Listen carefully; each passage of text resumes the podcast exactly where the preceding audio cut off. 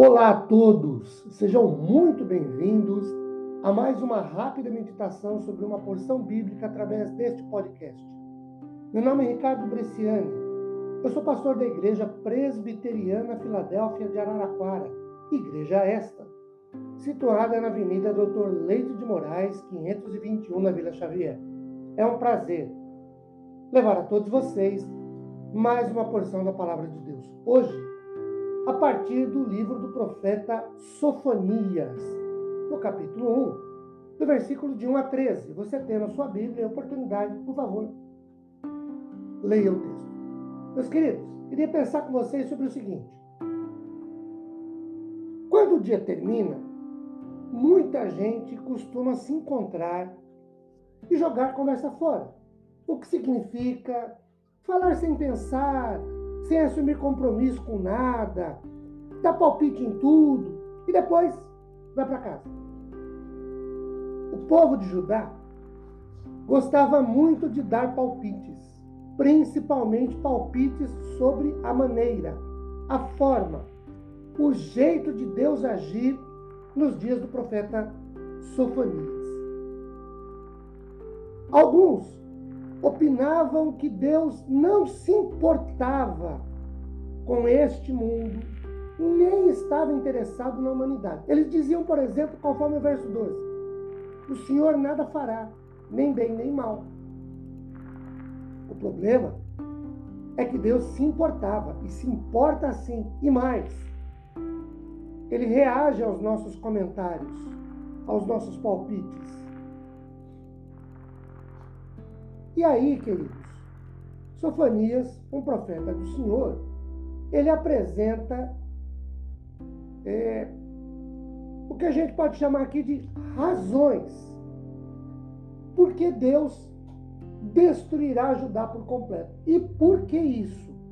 Porque o Senhor reage aos palpites, ao estilo de vida do povo. A primeira razão está no verso 4 diz respeito ao que havia sobrado dos profetas de Baal. Estes eram sacerdotes que gostavam de se vestir de preto e realizar um tipo de cerimonial que tinha tudo a ver com os cultos fenícios. Ou, em outras palavras, pura idolatria, culto pagão. Aliás, diga-se de passagem, e a bem da verdade, que isso lembra um pouquinho a tendência religiosa sincretista, por exemplo, no Brasil. Ou a mistura de religiões, o convívio com todas, para ver o que vai dar.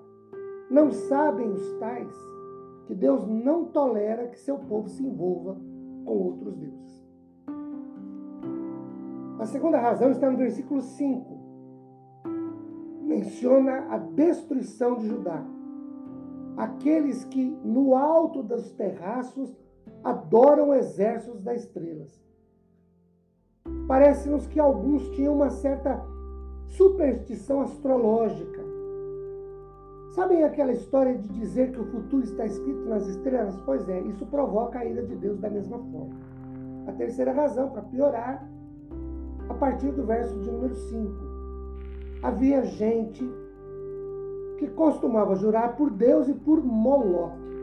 Moloque, queridos, era um deus da cultura fenícia. Na verdade, o mais importante de sua mitologia. Em nome de Moloque, se praticava, por exemplo, o sacrifício de crianças em rituais religiosos. Era uma coisa terrível e assombrosa. Judá foi destruído por essas razões levado cativo.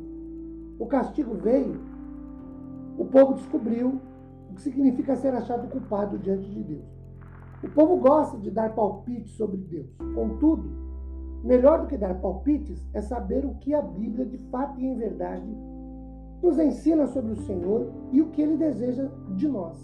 Assim, troquemos a incerteza dos palpites pela segurança da palavra de Deus. Troquemos os nossos achismos de palpites pela firmeza da palavra de Deus. Troquemos pressuposições dos palpites do povo pela clara convicção da palavra de Deus.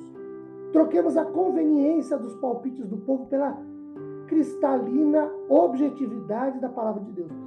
Troquemos os atalhos salvíficos oferecidos pelos palpites do povo em Jesus Cristo para o que a palavra de Deus diz sobre Jesus Cristo ser o único e suficiente Salvador. Dizem por aí que a voz do povo é a voz de Deus, contudo a Bíblia nunca disse nada disso. A voz do povo nunca foi, não é, jamais será a voz de Deus. A voz de Deus, amados, é Sua palavra. Sim, se quisermos de fato e em verdade ouvir a genuína e autêntica voz de Deus, devemos ler a Bíblia, devemos estudar a Bíblia. Deixemos os palpites do povo de lado e nos voltemos para a Bíblia ou para a palavra do Senhor. Que Ele nos abençoe com paz, consolo e conforto. Amém, meus queridos.